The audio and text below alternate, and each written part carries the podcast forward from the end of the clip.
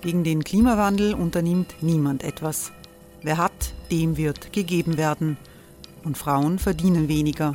War ja immer schon so. Man ärgert sich und macht weiter. Was aber, wenn nicht? Wir haben eine Idee. Die Falter Arena macht die Bühne frei für Menschen und Projekte, die das Land verändern. Mein Name ist Eva Konzett.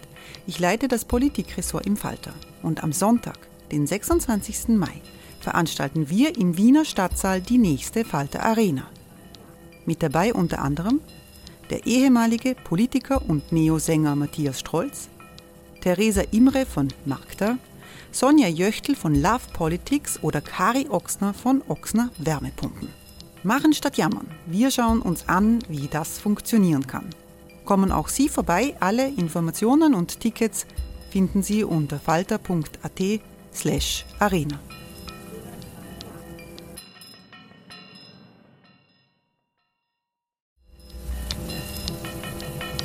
Falter-Podcasts werden durch Werbung unterstützt. Das hilft bei der Finanzierung unseres journalistischen Angebots. Die Wiener Festwochen 2023. 12. Mai bis 21. Juni. Programm und Karten auf festwochen.at. Gute Unterhaltung beim folgenden Podcast wünschen Ihnen Erste Bank und Wiener Städtische, die Hauptsponsoren der Wiener Festwochen. Sehr herzlich willkommen, meine Damen und Herren, im Falterradio. Unser Thema in dieser Sendung ist die Antigone im Amazonas, ein Theaterstück des Starregisseurs Milo Rau, das in den Wiener Festwochen zu sehen ist. Milo Rau verbindet die antike Tragödie des Sophokles von Antigone mit den brasilianischen Kämpfen der Indigenen um Identität und Land in unserer Zeit.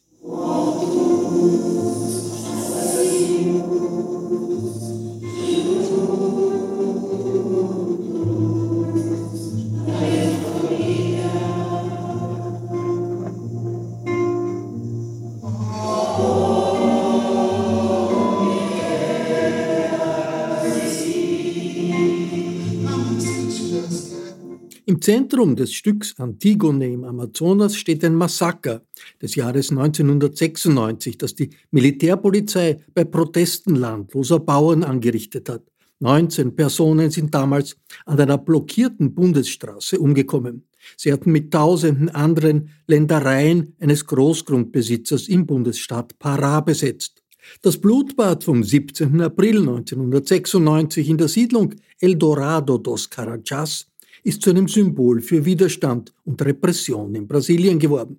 In Zusammenarbeit mit der brasilianischen Landlosenbewegung MST lässt Milo Rau das Massaker nachstellen. Seine Antigone ist die Schauspielerin und indigene Aktivistin Kai Sara.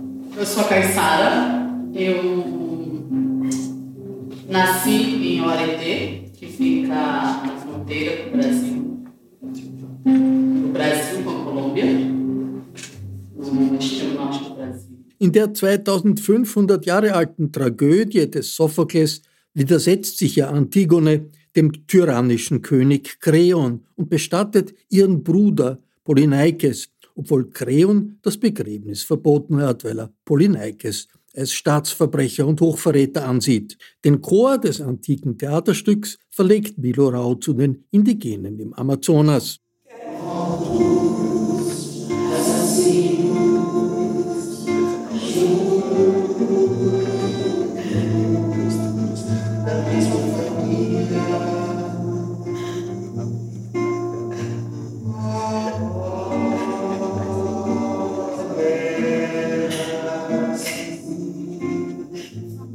Milorau hat wiederholt die griechische Mythologie mit Extremsituationen in der Gegenwart verbunden.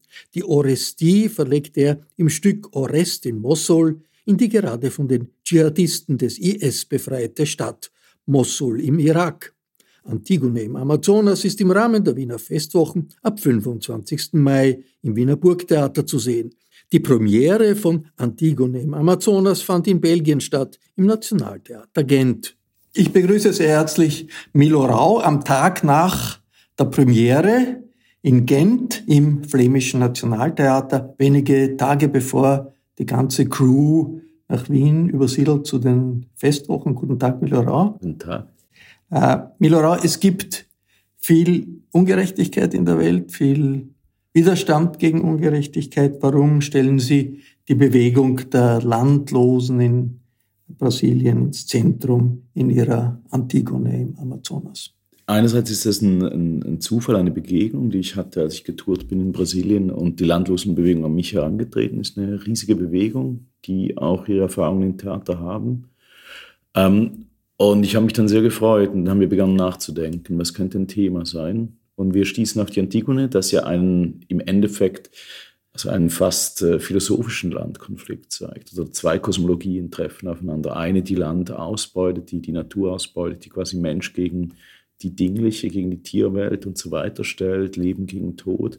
Und eine andere, vielleicht traditionellere Auffassung, äh, die versucht, das zu vereinen, diese Verwertbarkeit des, äh, äh der Natur und so weiter nicht nicht einsehen will, kann man sagen. Das Ganze entzündet sich als eine Person, Polynekes, nicht begraben werden soll, weil er Staatsfeind ist, weil er sucht hat, Theben zu erobern. Das ist äh, das Dekret von Kreon und Antigone, die Schwester, erhebt sich dagegen und daran entzündet sich eigentlich die ganze Tragödie. Und in der Landlosenbewegung gibt es genauso ein Massaker, das im Norden äh, Brasiliens stattgefunden hat, wo es einen ähnlichen Toten gab, wo eigentlich unser Stück äh, beginnt. Jetzt äh, im Wiener Burgtheater und, und, auch in Gent wird man hineingezogen in die Konflikte um Land und zwischen Großgrundbesitzern und, und äh, Landlosen. Was bleibt, das ist sehr dominant in Ihrem Stück, was bleibt da von der griechischen Tragödie oder muss gar nicht so viel bleiben? Antigone ist ja ein interessantes Stück. Es gibt tatsächlich fünf Konfrontationen. Also Kreon trifft auf alle möglichen Leute, auf Theresias, auf einen Boten, auf Antigone natürlich, auf seinen Sohn Haimon, äh, am Schluss auf seine Frau. Und diese äh, Konfrontation, also den entlang, diesen fünf Szenen, die es bei Sophokles gibt, geht unser Stück. Die sind eigentlich fast voll erhalten, lustigerweise bei uns. Manchmal textlich verändert, manchmal relativ nah am Originaltext, den wir natürlich durch den Kontext verändert haben. Was sich sehr verändert hat oder sehr viel dominanter geworden ist als in normalen Inszenierungen, ist der Chor. Die wichtigste Figur im, äh, in der griechischen Tragödie. Die Protagonisten kommen erst später dazu, die treten aus dem Chor heraus und dann irgendwann im psychologischen Drama verschwindet der Chor. Ähm, und äh, durch den Kontakt mit der Bewegung wurde der Chor wieder wichtig, die Chorgesänge, also quasi die Bewegung an sich, das Volk und so weiter. Also den Chor sieht man in Pará, also in, im, im brasilianischen Bundesstaat, in dem Sie gefilmt haben. Man sieht ihn äh, auf der Bühne im Film. Genau.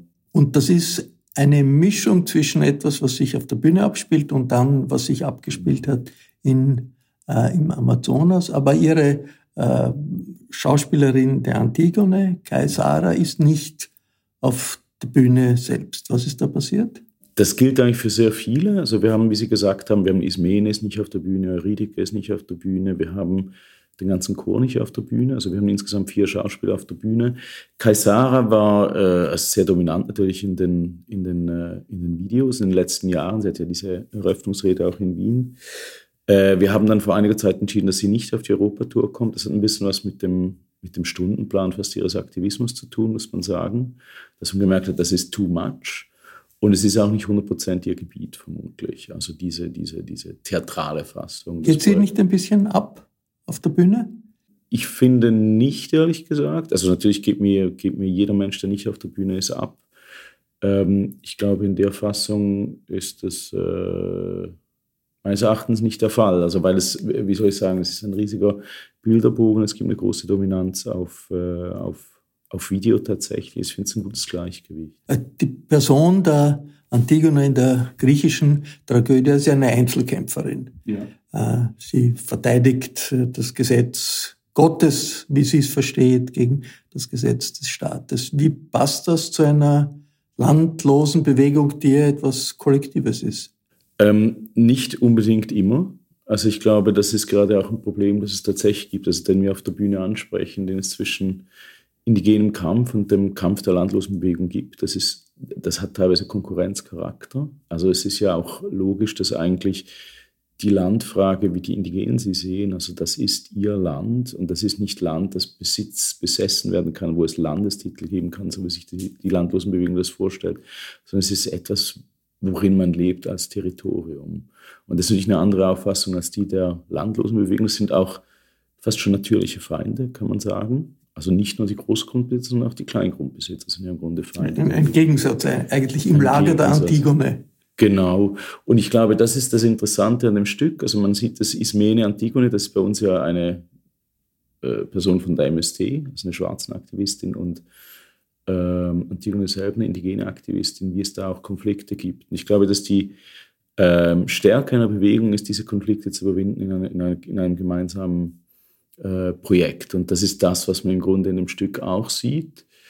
Ähm, auf der anderen Seite glaube ich, dass gerade das radikale Nein, das äh, Antigone ausspricht, eben ihre, ihre Position auch so stark macht. Also Ailton Krenak, der große Philosoph, indigene Philosoph, spielt bei uns Herr Theresias. Und er hat mal im schönen Zitat gesagt, ich will nicht ein Elektroauto, ich will überhaupt kein Auto.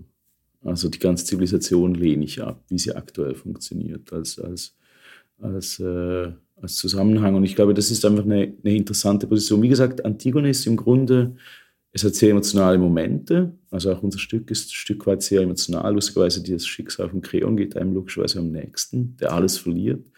Ähm, es der Creon wird von einer Frau gespielt. Genau, von Sarah de Bossere. Und äh, manchmal hat man das Gefühl, sie sympathisieren durchaus mit seinen Argumenten, mit den Argumenten der Staatsmacht, also ein bisschen Rechtsstaat. Oder ich meine, wenn man zusieht, hat man eigentlich Verständnis äh, für den Kreon. Soll das so sein? Ich glaube, das Kreon auf eine, auf eine interessante Weise sind wir hier in der Dialektik der Aufklärung. Also wir sehen bei Kreon etwas, er sagt eine sehr schöne Sache an einer Stelle, also es ist ein Text, den habe ich neu geschrieben, er sagt, ähm, als Antigone auf das Gesetz der Götter anspricht, sagt er, ja gut, wir haben einen Gott verloren und wir haben hunderte neue gewonnen. Wer ist denn so perfekt, dass er die Götter anrufen kann? Wir brauchen menschliche Gesetze. Wir sind nicht perfekt. Deshalb können wir auch nicht Nein oder Ja sagen, sondern wir müssen einen Weg finden. Und das sagen ja auch die Priester und das sagt äh, Pontius Pilatus auch zu Jesus. Du kannst sein, was du willst. Wir können über, über die Schrift sprechen, aber behaupte doch nicht, dass du der Sohn Gottes bist weil dann bekommen wir ein Problem. Die moderne Gesellschaft kann diesen Extremismus nicht in sich aufnehmen. Also er ist mehr als ein Tyrann bei Ihnen. Äh, für mich ist er der westliche aufgeklärte Mensch. Und er hat natürlich tyrannische Züge. Also ich denke, das ist auch im Stück wichtig, dass man die Gewalttätigkeit der Macht sieht, weil ich glaube, die Macht argumentiert so lange, wie äh, eine gewisse Grenze eben zum Terrorismus nicht überschritten wird. Das ist auch das Interessante an, also der Widerstand im Faschismus wurde ja als Terrorismus bezeichnet. Also die Resistance, das waren Terroristen in der, in der Logik der, der deutschen Besatzung. Und das Gleiche ist natürlich auch in Brasilien. Also MSD gilt als terroristische Vereinigung, was absolut absurd ist, weil sie versuchen, die Verfassung durchzusetzen. Ist aber in der Allianz der Linken, die, die jetzt den Präsidenten in Lula wieder an die Macht gebracht hat. Jetzt wahnsinnig dominant, ähm, kommt mehrmals vor, ist das Massaker, das Sie äh, nachstellen äh, vor 25 Jahren, länger, ja. 30 Jahren, genau, das, das stattgefunden hat in der Zeit der Militärdiktatur. Nee, nachher, das ist das Interessante. Nach, der, ja, nach dem, zwölf Jahre nach der Militärdiktatur. Nach der Militärdiktatur, wo die Militärpolizei äh, gegen äh, eine Besatzungsaktion, Besetzer, also äh, der, der, die die Straße besetzt haben, vorgegangen ist und zwei Dutzend erschossen hat, wahnsinnig viele Leute erschossen hat.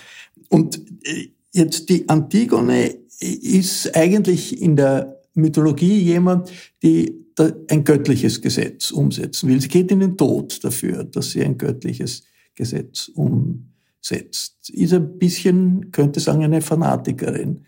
Die Aktivisten, die dort in den Tod gegangen sind, wollten das überhaupt nicht natürlich und haben einfach ihre Interessen verteidigt. Sind das ist ein Spannungsverhältnis? Ähm, das Massaker steht sehr klar im Stück für, für den Bürgerkrieg, der Antigone vorausgeht. Also das Massaker ist die Vorgeschichte. Also diese Parallele ziehen wir gar nicht. Ähm, also ich glaube, dass der Konflikt, das ist ja das Interessante bei äh, griechischen Tragödien überhaupt, dass quasi die Realhandlung immer stattfindet, bevor, also die politische Handlung findet statt, bevor die Protagonisten dieser Realhandlung auf die Bühne treten und im Grunde darüber sprechen. Und, äh, und die gleiche Struktur haben wir auch. Und äh, natürlich glaube ich, dass, wie gesagt, äh, also in der, in der strategischen oder taktischen Logik einer, äh, einer, einer, einer Bewegung, wie zum Beispiel im MST, da ist Kompromissfähigkeit extrem wichtig. Und das ist auch etwas, was bei uns im Stück einerseits quasi bewundernd aufgenommen wird, dieses Nein von Antigone. Ich denke, in allen Interpretationen, die es gab, auf der anderen Seite auch als äh, als Problematik. Also wie wirst du das System verändern, wenn du dich auf überhaupt keine, äh, wie soll ich sagen, äh, Reformart einlässt? Das ist, das ist glaube ich, eine Grundproblematik von, äh, von, von dieser Figur Antigone, von dieser Position. Für Sie selbst diese Erfahrung da einige Wochen oder vielleicht länger, die Sie mit den Aktivistinnen und Aktivisten der MST verbracht haben, auch das nachgestellt haben. Was hat das für Sie etwas verändert äh, in Ihrer Sicht auf äh, den Kampf der Landlosen oder generell auch äh, auf die Antigone? Verschiedene Sachen. Also natürlich ist eine Bewegung dieser Größe, das gibt es in Europa nicht. Deshalb ist es beeindruckend. Vielleicht auch die Totalität dieser Bewegung.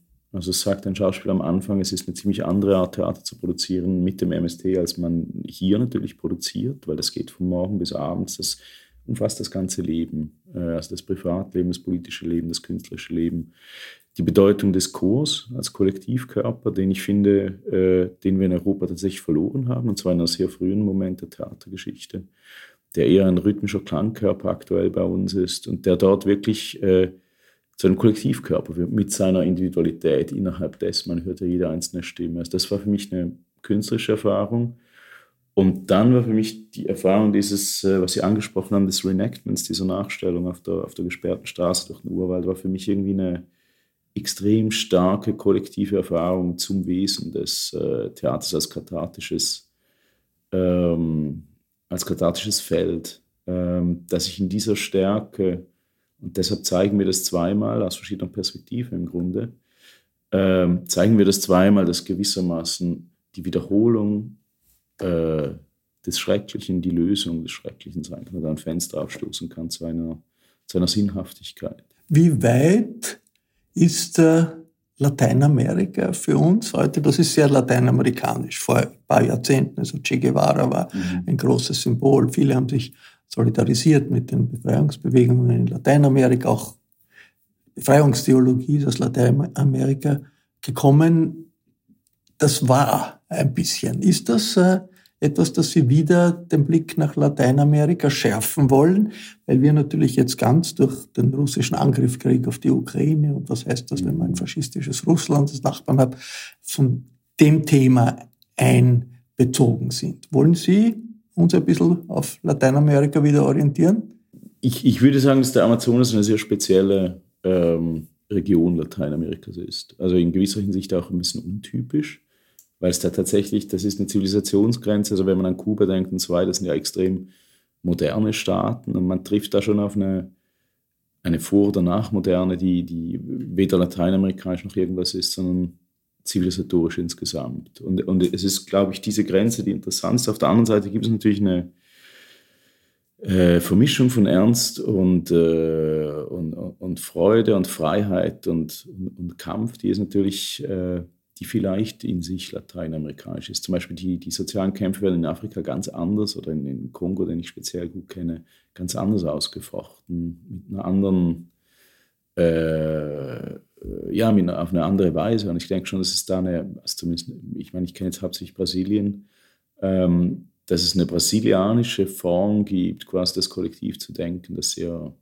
das sehr speziell ist. Sie machen politisches Theater ganz bewusst und diese äh, Show der Antigone im Amazonas wird verbunden mit einem Aufruf äh, der Landlosenbewegung, äh, zum Boykott von großen Agrarkonzernen, zur äh, Kampagne für eine andere Art der Landwirtschaft im globalen Süden. Diese Verbindung Theater mit einer konkreten politischen Initiative, wie wichtig ist Ihnen das?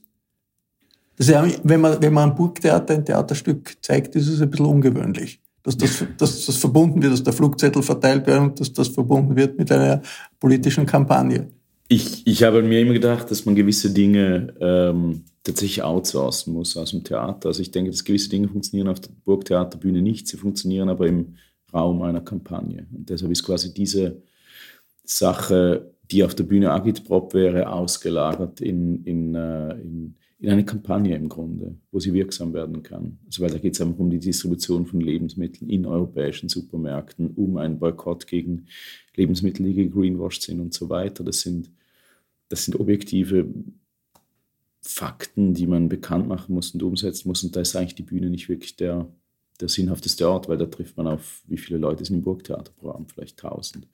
Und das reicht nicht. Also es müssen viel mehr Leute sein. Und das sind andere Kanäle, mediale Kanäle zum Beispiel, wichtig. Da ist die Verknüpfung mit Netzwerken, die Distribution machen. Also für mich ist dann ein Supermarkt wichtiger als, als, äh, als eine Theaterbühne für die Kampagne. Ähm, auf der anderen Seite kann natürlich auf einer Theaterbühne, also sehr viele Leute haben gesagt, hey, das war jetzt irgendwie extrem emotional, das Stück, weil oft mache ich Stücke, die sind weniger emotional im Grunde. Ähm, und weil mir diese, diese, diese Temperatur wichtig war. Und das war etwas, das, das, äh, das passt natürlich dann nicht mit einer Kampagne zusammen. Und bei, bei Bert Brecht ist, ist es ja immer die Vorstellung, okay, der will einem etwas beibringen. Und äh, wenn man ein Brecht-Stück gesehen hat, ist vielleicht ein bisschen vereinfachend, aber dann doch, dann soll man eine Lehre daraus ziehen. Also Ihre Lehre ist dann die Kampagne. Ja, ich glaube, meine Lehre ist, ist, ist tatsächlich der Versuch, äh, den ersten Satz, den wir einblenden, der berühmteste Satz, vieles ist äh, schrecklich, aber nichts ist schrecklicher oder ungeheurer oder faszinierender oder was auch immer als der Mensch, weil dieses Wort Denos nicht übersetzbar ist. Und ich glaube, die Vielgestaltigkeit des Menschen und dadurch die zahllosen Möglichkeiten zusammenzuleben, das ist für mich eigentlich, und fehlerhaft zusammenzuleben, ist für mich eigentlich die Grundfrage, die dieses Stück stellt. Warum bringen wir es nicht fertig, nicht katastrophisch zusammenzuleben in einer Zivilisation? Warum führt uns Macht und Besitz und, und, und Weisheiten im Grunde alles? Also warum gibt es diese Dialektik der Aufklärung? Also, und es ist interessant, dass die Griechen am Anfang unserer Zivilisation, der westlichen demokratischen Zivilisation, schon diesen antagonistischen Widerspruch finden und innerhalb der Figur von Kreon oder innerhalb des Dramas oder dieser Tragödie zum Ausdruck bringen. Jetzt muss ich noch fragen, äh, idealisieren Sie nicht ein bisschen die Landlosenbewegung, die MSD? In äh, brasilianische Freunde sagen, ja, das ist eine wichtige Bewegung, aber sie wird äh, ziemlich autoritär geführt von einem marxistisch-leninistischen Kern, der das Ganze zusammenhält, sonst könnte das ja überhaupt nicht äh, überleben. Und die indigenen Gruppen, die, die bei ihnen eine ganz wichtige Rolle spielen, sind in der brasilianischen Politik wahnsinnig am Rand, weil es so wenige nur mehr sind, ganz wenige, ein paar, paar tausend Menschen, die noch überlebt haben. Ich glaube, dass das, äh, wie soll ich sagen, die Realerfahrung in der Zusammenarbeit mit der MST eine sehr extrem basisdemokratische ist. Sie aber natürlich auf der anderen Seite eine sehr äh, leninistische Funktionsweise tatsächlich haben. Also für große Organisationen organisieren sie sich gut. Ich fand es interessant zu sehen, wie eigentlich jede Entscheidung widersprüchlich genommen, wie jede Position zweifach besetzt ist. Ich habe noch nie eine Bewegung gefunden, die fast durchgehend von Frauen geführt wird. Das hat mich einfach erstaunt. Das gibt es in Europa nicht. Ähm, also wie sich Identitätspolitik und, und, eben marxistische Politik zueinander finden, wie stark sich die verschiedenen Kämpfe, also die Kämpfe der Quilombolas, also der, der ehemaligen versklavten Bevölkerung, der Landlosen, der indigenen Bevölkerung, wie die zusammenkommen. Ich glaube, das ist ein Vorgang, der seit 20 Jahren anhält und sich in der Landlosenbewegung, die sich transformiert, ähm, auch wiederfindet.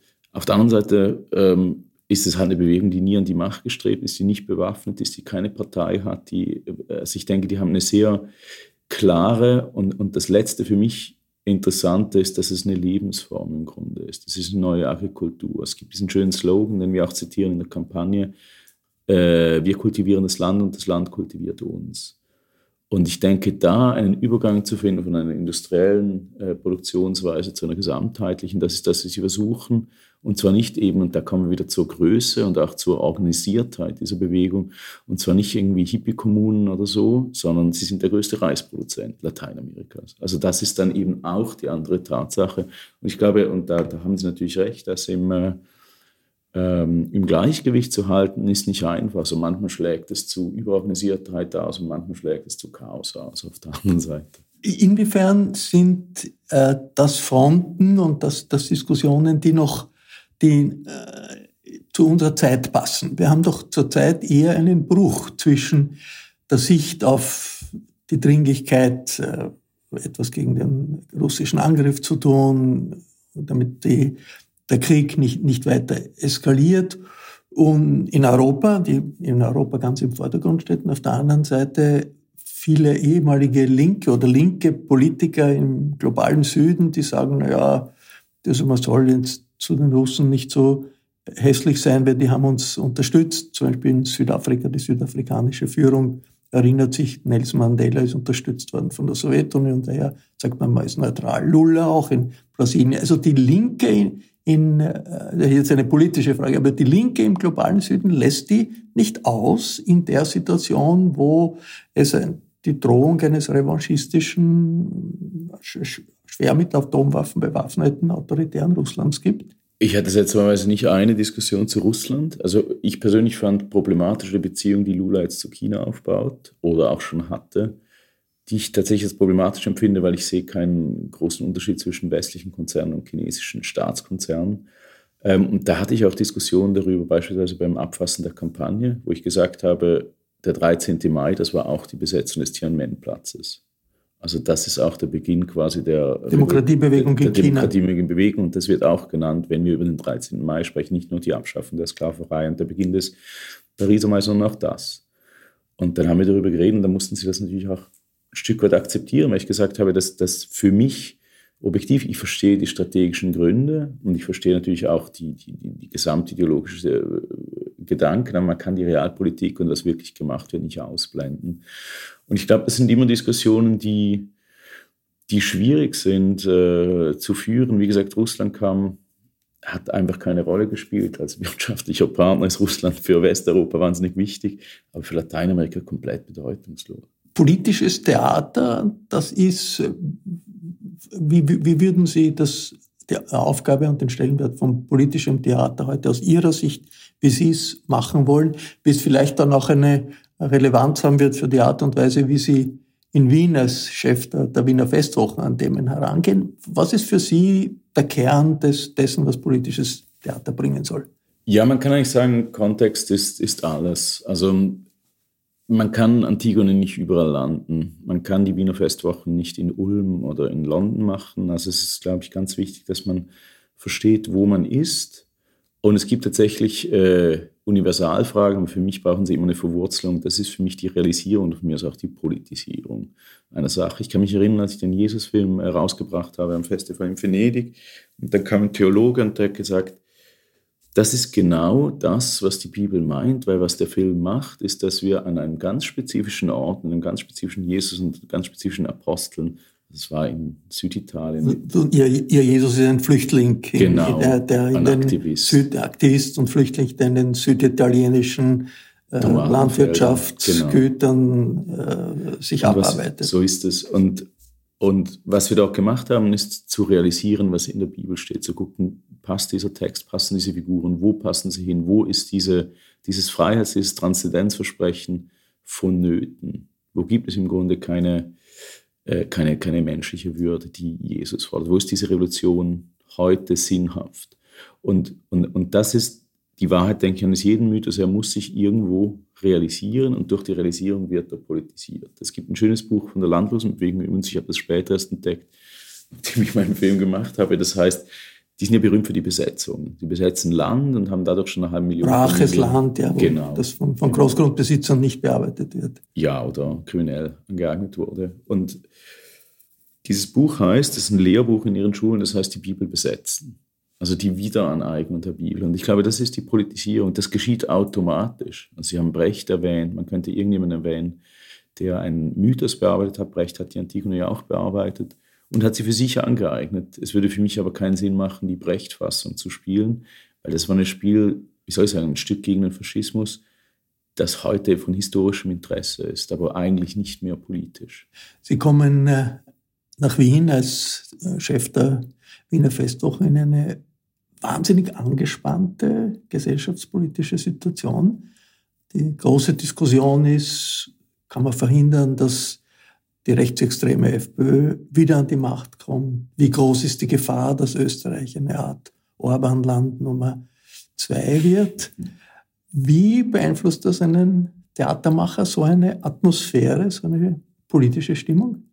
Ich muss sagen, ich musste erst landen. Ich komme tatsächlich gerade erst aus Brasilien wieder und natürlich weiß ich darüber äh, Bescheid aus, aus, aus Medien und Gesprächen mit Freunden und natürlich den immer häufigeren Besuchen in Wien, die ab jetzt, seit die Inszenierung hier abgeschlossen ist, eigentlich äh, fast durchgehend werden. Also ich ziehe jetzt quasi nach Wien. Ab wann? Ähm, ab Juli ist mein Vertrag und dann noch ein bisschen Festivalsommer und so, aber dann ab, ab, August bin ich eigentlich vor Ort und dann werde ich wirklich diese, diese, äh, diese Temperatur prüfen und gucken, was der, ähm, was die interessanten Debatten, was die interessanten Antagonismen sind.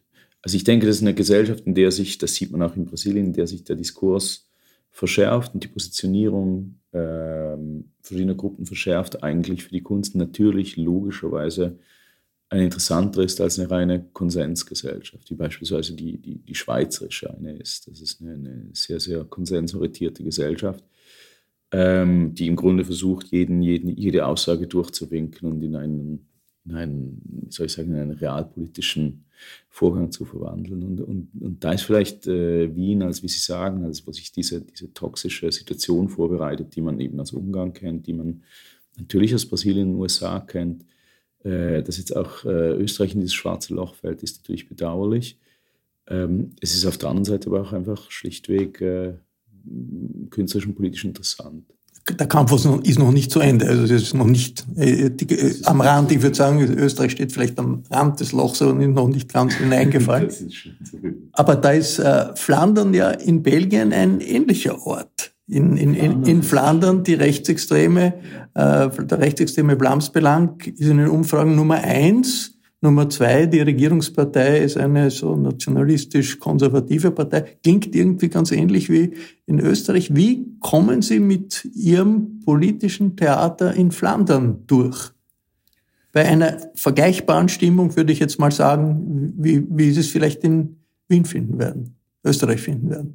Also wie gesagt, ich finde es auf der einen Seite interessant. Also ich, zwischen mir und, und äh, ich sage mal auch meinen Vors äh, Aufsichtsratsvorsitzenden, die teilweise aus diesen Parteien kommen, weil es ist sehr gemischt, das ist quasi paritätisch, zwischen der Stärke der nationalen Parteien gemischt, ähm, habe ich oft interessante Diskussionen und oft auch sinnlose Diskussionen. Oft muss ich natürlich die Versuche, irgendwelche Subventionen zu kürzen, wenn ich in ihren Augen ein, politisch zu weit mich aus dem Fenster äh, gewagt habe, äh, dass die, diese Kürzungen zu verhindern. Also ich glaube, da, man, man fährt da in, teilweise in schwerem Wasser, es ist aber nie uninteressant. Und ich glaube wirklich, wie soll ich sagen, ähm, ich verteidige im Grunde eine, ja, ich verteidige im Grunde eine, eine ja, ich, ich, glaube, dass die Kultur sich in solchen Momenten verteidigen muss gegen die Versuche durch Kürzungen wie soll ich sagen, diese Debatten abzukürzen, was, was dann eben oft gemacht wird.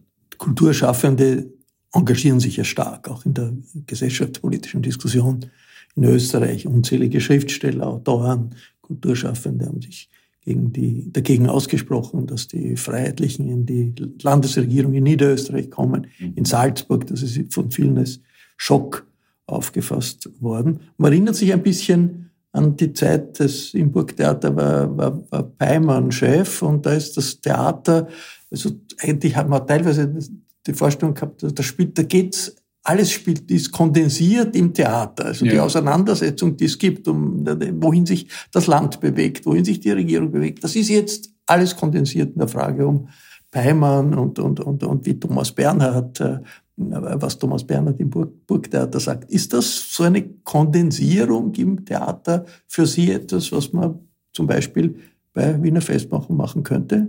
Ähm, auf jeden Fall. Also das ist mir auch oft, das haben Sie schön zusammengefasst, weil es ist oft so, dass, und ich habe nie ganz herausgefunden, warum das Dinge, wenn sie auf der Bühne sind oder auf einer Bühnendebatte kondensiert werden, im Grunde ernster genommen werden, als wenn sie einfach in den Medien sind. So als wäre auf der Bühne etwas nochmal anders wichtig, als es das in den, in den äh, in den sozialen Netzwerken oder Medien ist, ähm, ist mir oft aufgefallen, dass das so ist. Und, ähm, und ich denke, das ist eine Aufgabe des Theaters und deshalb gibt es das Theater vermutlich noch. Weil es ist ja Storytelling-mäßig, ist das Fernsehen oder äh, Netflix und so weiter natürlich besser.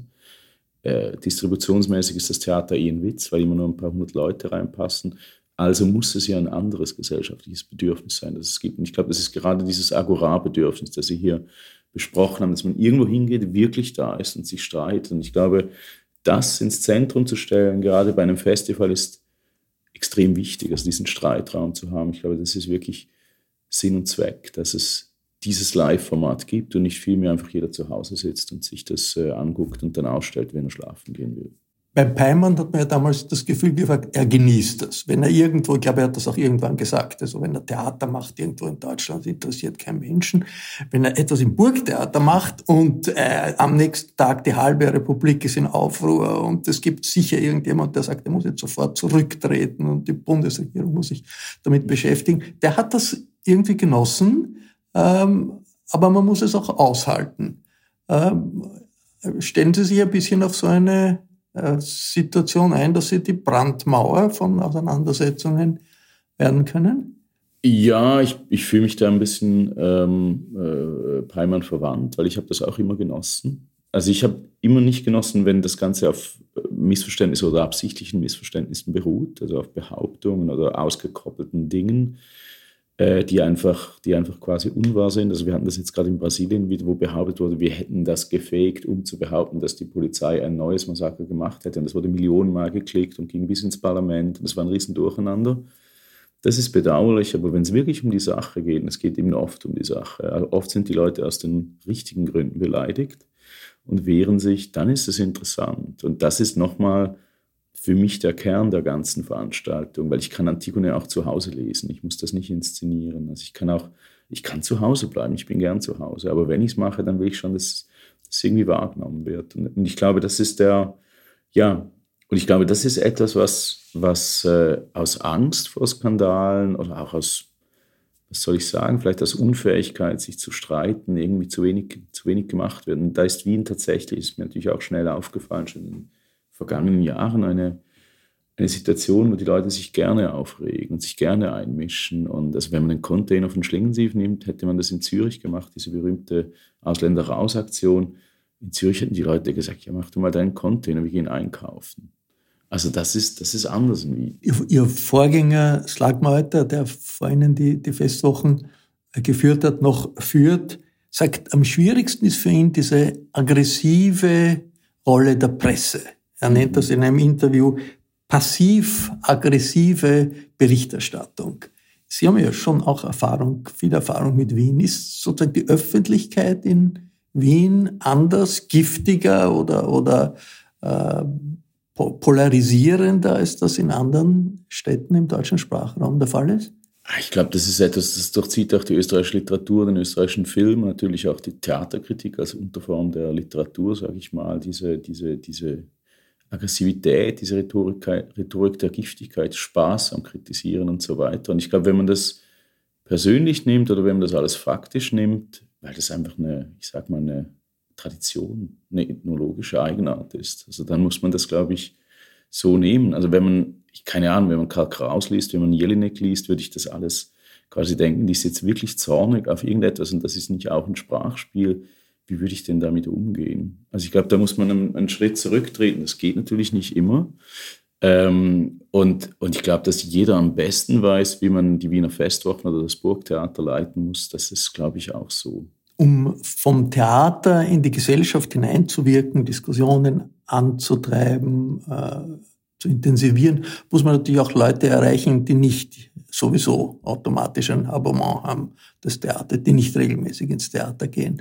Ähm, in ihrer, auf, aufgrund von Ihrer Erfahrung hier in Gent, gibt es irgendetwas, wo, wo Sie sagen, ja, da würde ich in Wien drauf setzen bei den Wiener Festwochen, um Lehrlinge, migrantische Jugendliche, Kids ins Theater zu bringen, in diese Auseinandersetzungen hineinzuziehen, die nicht noch nie von der Antigone gehört haben. Was ich, was ich festgestellt habe, also jetzt gestern auch natürlich bei, bei der Antigone und jetzt natürlich in den nächsten Vorstellungen, dass wenn du Vertreter einer Gruppe auf der Bühne hast, dann wird diese Gruppe kommen. Es ist ganz einfach. Ähm, also wenn wir Stücke haben, wo es um, keine Ahnung, schwarzen Aktivismus geht, und wir haben 20 schwarze Aktivistinnen auf der Bühne, wir hatten so ein Stück produziert, dann ist das auch voll mit Leuten, die diese Leute auch kennen, die dieses Thema interessiert. Und wenn man natürlich die Antigone mit sechs äh, Starschauspielerin bringt, äh, dann kommt halt das Kleinbürgertum, das das gelesen hat in der Schule und jetzt die Antigone mit guten Schauspielern auf der Bühne sehen will.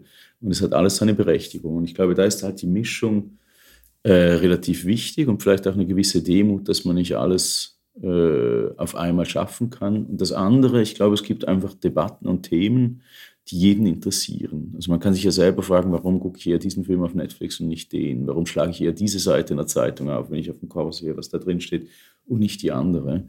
Und das sind, glaube ich, Trigger, die relativ wichtig sind, gerade im Theater, dass man Erfolg kriegen muss. Sie wissen, auf was Sie sich einlassen im Wiener Hexenkessel, oder? Ja, ich glaube, das wird sich dann, äh, wenn die Temperatur langsam steigt, zeigen. Ich hoffe, dass ich es merke, nicht wie dieser Frosch aus dem Comic, der nicht merkt, wie die Temperatur langsam steigt. Vielen Dank. Das war es aus dem Nationaltheater in Gent mit Milo Rau. Danke fürs Mitmachen. Vielen Dank für die schönen Fragen. Das war es aus dem Nationaltheater in Gent mit Milo Rau. Vielen Dank. Ich verabschiede mich von allen, die uns auf UKW hören. In Wien sehen Sie Milo Raus Stück Antigone im Amazonas im Burgtheater am 25. Mai, am 26. und am 27. Mai. Spannende Kulturberichte gibt es jede Woche im Falter. Ein Abonnement des Falter ist daher eine ganz gute Idee. Alle Informationen gibt es im Internet unter der Adresse abo.falter.at. Ursula Winterauer hat die Signation gestaltet. Um die Audiotechnik im Falter kümmert sich Philipp Dietrich. Ich verabschiede mich bis zur nächsten Sendung.